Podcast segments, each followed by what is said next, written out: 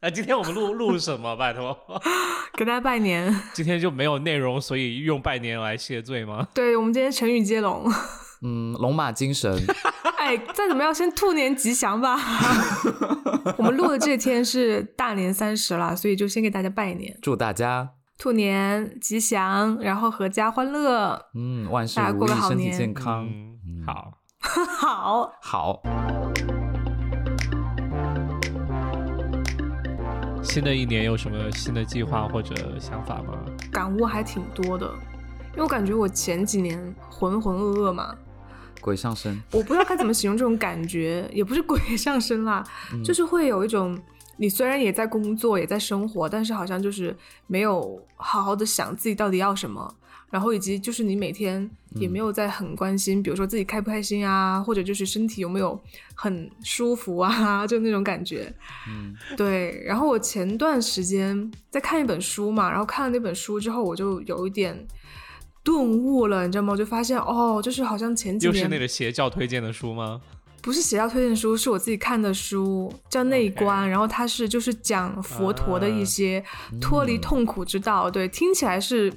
有一点架空的，对不对？但其实他讲的东西都就是实用，就是在你现实生活中，如果你有任何不开心的东西，你可以通过他，就是佛陀，就释迦牟尼嘛，他讲这些东西，然后去去摆脱你内心的一些痛苦。你你们有没有想过自己的痛苦的根源，就是到底从哪里来的？贫穷可能就经济条件肯定算一个，就偶尔会，我觉得。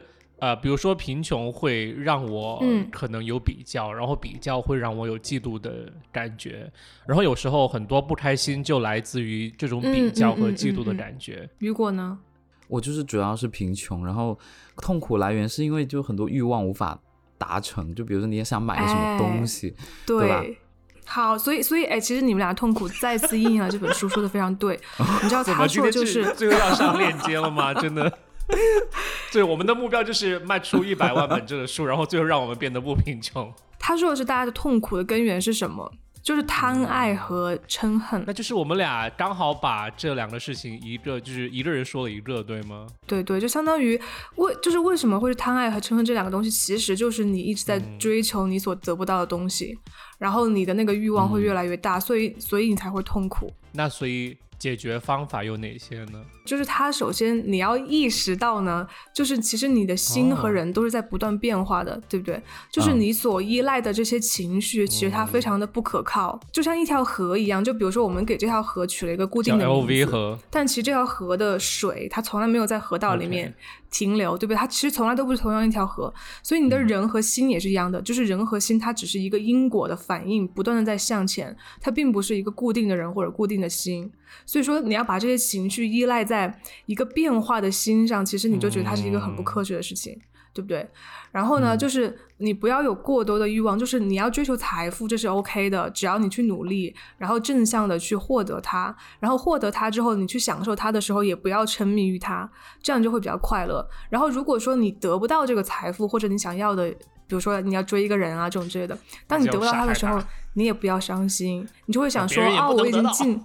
对，就你这样想说，我已经，就我已经尽力了就好。对，就像用用平常心去对待他。最近还在想这个事情，我又在想，我们要不要做一期节目，专门就是三个人，我们来讨探讨一下，就是自己认为是什么样，然后别人认为自己是什么样，然后别人认为自己的优秀长处是什么。我很想，我觉得很想我们三个人进行这种对话。多分的广告，哎哎，你又说到点子上了。因为这个世界其实真的很大，一个东西的方面又有很多。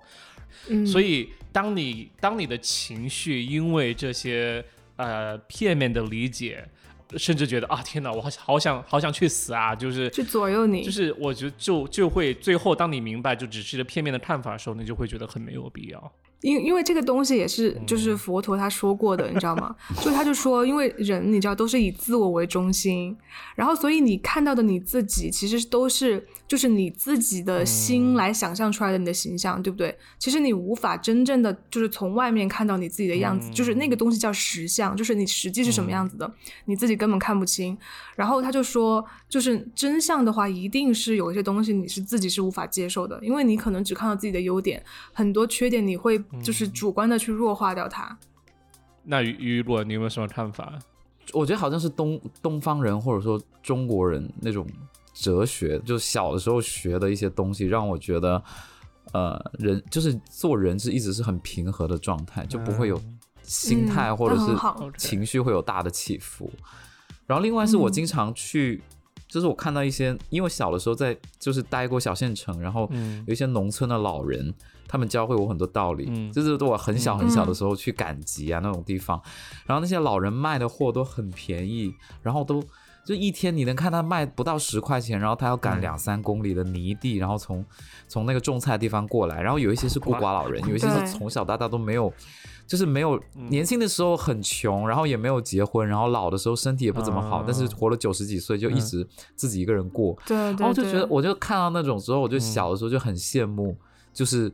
我想活成像他们这种，嗯，这种这样子的人，当然不是财富上了，就是心态上，对，对，我我我是会觉得说，就是比如说大家在三四十岁的时候，就是因为你正在经历人生最复杂的那个阶段嘛，就一定是有一些内心的挣扎。但是老人他可能真的是这一切都经历过之后，他反倒变得对很坦然。我觉得还是有 区别，就是有人会是真的是麻木，但是有人会是你。你有明白到底是怎么回事，但是表面上可能看起来是一样，对，对。你在想这个事情，就比如杨桃读了佛陀的书，所以我们今天要聊的主题跟这个有关系。说回主题，其实我很好奇，就是 因为刚才雨果说到小时候嘛，我很好奇你们小时候相信的一些有关。命理的或者命运或者算命的一些东西有哪些？雨果应该算的比较多吧，因为我生长在广东嘛。那你知道，对广东感觉很信这些。一到这个节日，就特别是春节的时候，我们电视都是 看那种算命节目，就是说，对啊，就是香港那个麦玲玲、马玲玲，她就会在电视上说今年的运势是怎么样的啊？你这个生肖你要穿什么样的衣服？然后你的家哪个西南方位要放什么东西？然后我记得小的时候就灶台。灶台叫叫财位嘛，你就要放一些钱币，春节要放一些钱币在那里面，就是说今年会聚财。小的时候我们还有一个有一个活动，就是你知道我们大部分的人中国人鼻子比较矮嘛，但是我们的审美又是喜欢高鼻梁，所以就是小的时候你也要站在那个门后面，就是大大年三十那天晚上，就父母要帮你夹一下你的鼻子，你的鼻子就会高，就会有这样一个传统。对，就小的时候有很多这种。对，但是你就是电视就是个 BGM，它永远在放那种算命的节目，就听了都会了，是不是你们？对，所以你都可以帮别人看，说，哎，你今年你适合什么？那你你有算过吗？对你小时候，我从来没有算过命，因为爸妈不让算，还是说你自己就是大家一家人都没有兴趣？哎，你因为你们家人信基督啊，所以就我一直很害怕知道我的未来。嗯，因为有时候知道知道自己好像就是别人有告诉你哦，你你可能是这样是这样，感觉挺不好的。我我不知道是因为不是是不是因为人的叛逆心理，反正呃我会有这样的感受。因为有一次我记得就是呃应该是在二零呃一八一七年，就我当时有在纽约有一个朋友，就是一个可能九五年的小妹妹，然后很酷的一个女孩，然后她就说。我最近学会了算命，然后让我来帮你看一看。那一起看电影没事做，那就让他看一看喽。然后他看了之后，他就说啊，你这个嗯呃职业上面大概就是说什么都会，但是没有一个很精。虽然好像可能现在说我们做播客好像有影射到这样的一个现实，但是当时会让我有一些怎么说，就是说。犹豫吧，就是当你在做职业选择或者在尝准备尝试新东西的时候，你就会在想，这算不算我多做的一件事情？就是这样做，那会不会真的让我在另外的事情，在在其他事情上面就对，我就会心里面一直有一个疙瘩，你知道吗？但是后来就看开了，就是我就无所谓，因为我觉得可能我本来就是多才多艺，他算的也不一定准啦。他看的是你哪里啊？看的我哪里？你觉得呢？手手相 里吗？然后 对，手是吗？对，但是我就是觉得心里面可能会你会想到，你就会觉得啊，就是不舒服，这样子就会觉得我是不是一定要像那样呢？因为我其实我自己是很相信，就是可以通过努力来改变命运的人，就像蔡依林一样。然后，但是就会嗯，地彩要跳舞娘吗？马上开始跳。但是就会，我就知道之后就会感觉有点不舒服了。我跟你有类似的经历，就是有一年三八节，三八节不是女生都会有半天假吗？那你也有吗？哎呀，是啦，我那天又戴假发下班，没有啦，就是有一个女生，她就说。我今天不想回家，那个家里太多人了。我今天给大家一个福利，就是我帮大家看看手相。哦。然后你知道吗？就是那一排的人，他都去给我们看。然后我是那一排坐最边边的，就是靠走廊那边的。嗯。然后他就从窗户一直算算到走廊这边，然后就拉着那个椅子，那个滑轮椅子，那一个个算算到我旁边的时候，我就心里有点紧张，因为我没有算过嘛，就至少是没有花钱算过。然后他算我旁边的女生，他说：“嗯，你家肯定家里很有很条件很不错，对不对？”然后那女生就说：“哎呀，是还可以啦，就北京的确有几套房啦。”然后他们也不忌讳在那里说，因为那个那个女生就是那种白富美那种类型的，然后为人也很甜，然后你就一看就是家里条件不错，然后可能父母也给她很多爱的那种，就是说不用看手相也能看出来的那种。对，嗯。然后他看完了之后，嗯，然后他就说你会二十八岁那年结婚，但后来我觉得好像也不太准，因为他他三十才结婚。然后他就嗯看完了他，然后就要过来看我，然后看我的时候就突然安静，哎，他真的就是安静，然后不知道说什么，然后读不懂吗？嗯，没关系啦，我就说没关系啊，你就直接说啦。他说嗯，就你爸妈应该很爱你吧？然后我说对啊，是啊，难道有谁的父母不爱？对啊，我心里想有谁的父母不爱？有啊，会有啊，会有家庭不和也是有啊，有些原生家庭不太幸福的。然后他就说不上其他话来。就是你知道吗？就安静了，然后我就觉得他肯定内心有什么不好的不好说。杨桃有吗？我都是别人帮我算的，不然呢？我不是自己。别人拿着你的生辰八字让别人去算。对。就是可能很小的时候是我妈去算算过一次，就拿我的生辰八字。然后最近一次是我小姨，就是拿我生辰八字去算过一次。然后都是可能偏易经啊什么，就是那种方法去算的。所以我感觉还是算的比较靠谱吧，因为就是它就是好像易经里面它会有大量的运算啊，就算那种概率啊这种之类的。对，然后它能把你的就是父母是什么样子的。以及你的就是小孩什么样子，他都能给你算出来，很神奇。嗯，他可以算出你有几个小孩这样吗？大概是可以的，因为就是比如说你走婚姻运或者子女运，它可以算出来是哪几年，然后它就可以大概推出来，就是比如说你哪几年会结婚，然后可能会有小孩。那你小姨帮你算了命之后，你对婚姻这件事情有有新的改改变吗？或者认知吗？就还是？有想很加把加把加把劲，就是没有就觉就觉得顺其自然吧。你这个加把劲不是就是说赶就是赶赶紧安排上相亲啊这种，因为好像大家。很多人都这样子，比如说他算你哪几年会结婚，然后你可以知道，比如说你大概可能是在哪几年会遇到这个人或怎么样。但我不会说就赶紧安排相亲，我我其实我反倒觉得关注自身比较重要，就是说你要你你对内观，就是你要自己成为一个什么样的人，然后怎么样去跟别人相处，可能你才会。交到一些好朋友或者有好的姻缘来，我觉得是这样的，而不是说我一味的向外去索取，说哦赶紧每周见三个人怎么怎么样，我觉得那个也不对。说这句话突然让我想到那部电影，就叫《Arrival》，那个 Amy Adams 演演的那个《Arrival》。那个不是一个外星人电影？但是他不是，就是里面的情节就是他和外那个外星人和会和他写字嘛，然后通过写那他学会了那门语言之后，他就能预知未来了。最后其实还是在说，结果假如你能预知未来，你会做什么，或者你会发生什么？你们信这种算命的东西吗？其实好的坏的我都信，我我觉得是一个参考，但是我不会让它影响我。就比如说他如果说我哪儿好或者哪儿不好，我对我不会让它影响我。嗯，我就可能，比如他说，哎，你之后身体会出问题，那我就稍微注意点就好了。我不会想说啊，我一定会身体会出问题啊，或者怎么怎么样，对，把当做一个建议嘛。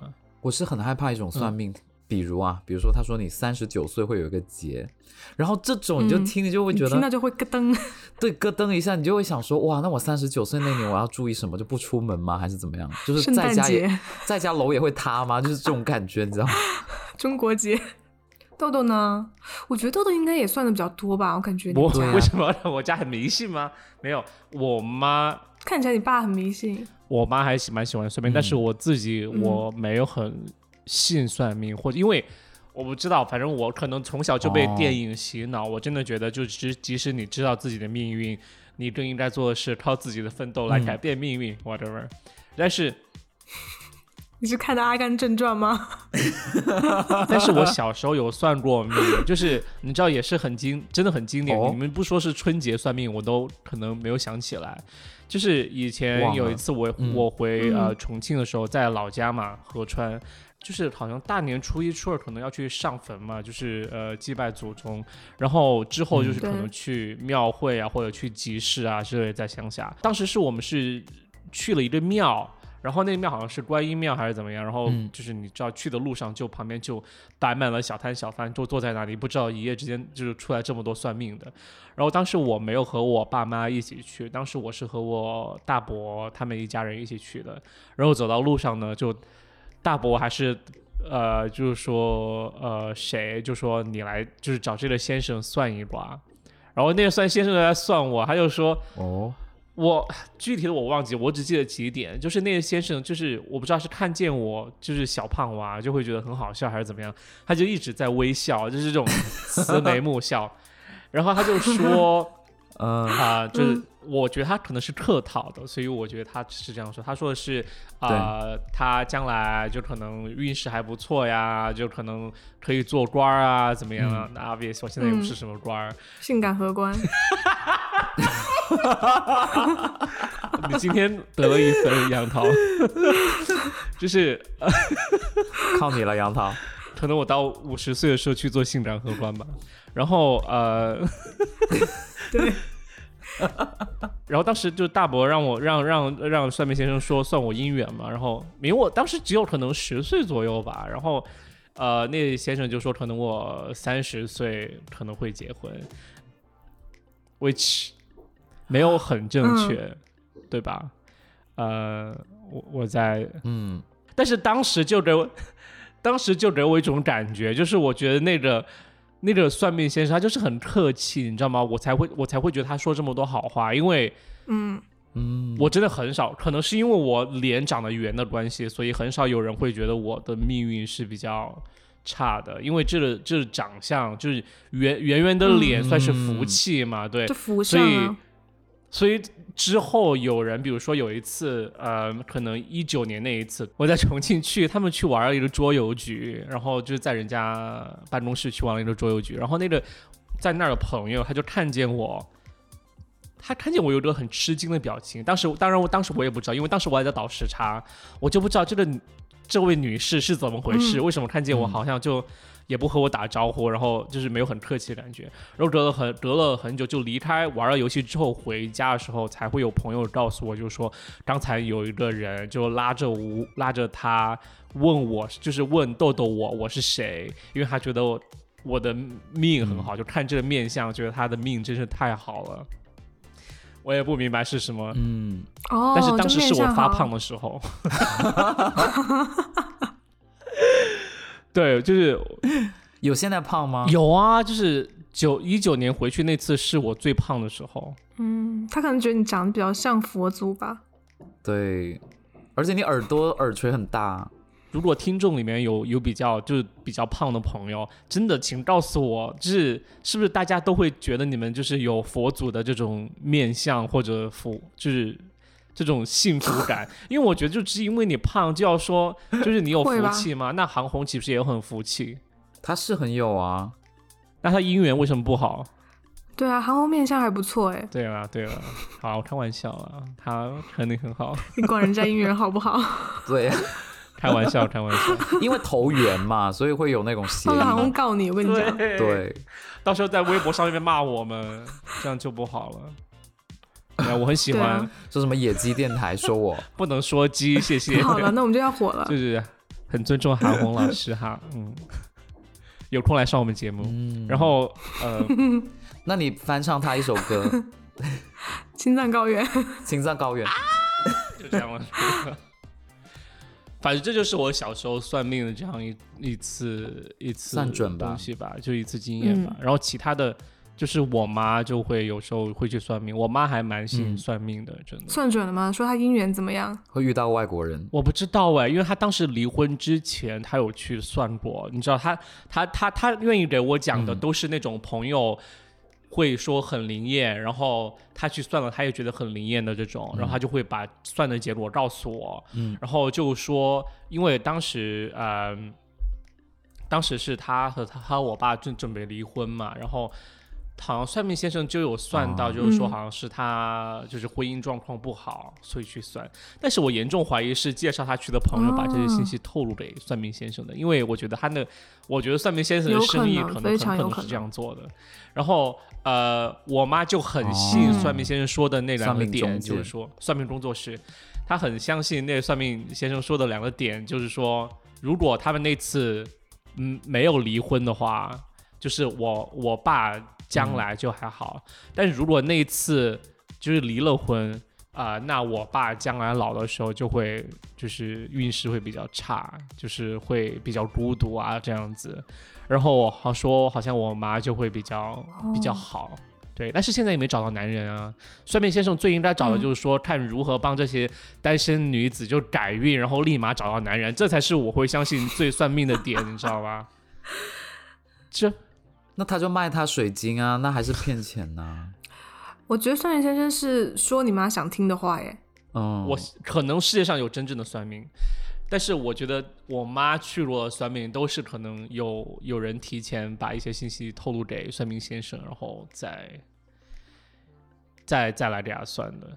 对，收回成嘛，这种对收回扣提成，我觉得这种生意是最最好做的。贵吗？多少钱啊？可能那种算命可能要一两千块吧，或者几百块吧。这么贵？可能好像好像不不的，好像我我只是自己我自己的猜测哈。它是你必须要朋友带过去的那种，然后我就会觉得这就是为什么可能中间涉及到 marketing 啊、branding 之类的，就会有不同的职位，然后呃，所以我会觉得会那么贵。但是一般他们的手段都是说。呃，你自己包着红包喽，其实要给多少给多少，然后我妈就会问她的朋友，就觉得应该给多少，然后她就会给对包多少，对。对对对对对。我妈也算过命哎，但是我昨天录节目，我说我故事太短了，讲不了，你给我讲一个吧。她就跟说跟我说，她去，她跟小姨跟我小姨去算过一次，怎么都是妈妈加小姨的小姨的组合，真的都是妈妈和小姨的组合，然后就去，她说她说那个地方特别神秘，就是。是一个巷巷子里面，然后七拐八拐，然后还要上楼，然后那个那个地方还没有开灯，然后有一有一个珠帘，你知道吗？还要穿过那个珠帘才能进去。哦，帘子，帘子就是那种玻璃珠子那种帘子，你知道，或者塑料珠子那种帘子。对，然后他就说他帮他，对，然后他就说他帮他算，算了之后就说我妈说呃。五十岁之后命命才会好，然后说那个他的儿子会有，那时候还没有我，他说他的儿子会有很很好的发展，那就没有啊，那就乱算的。但你妈到五十到五十岁了吗？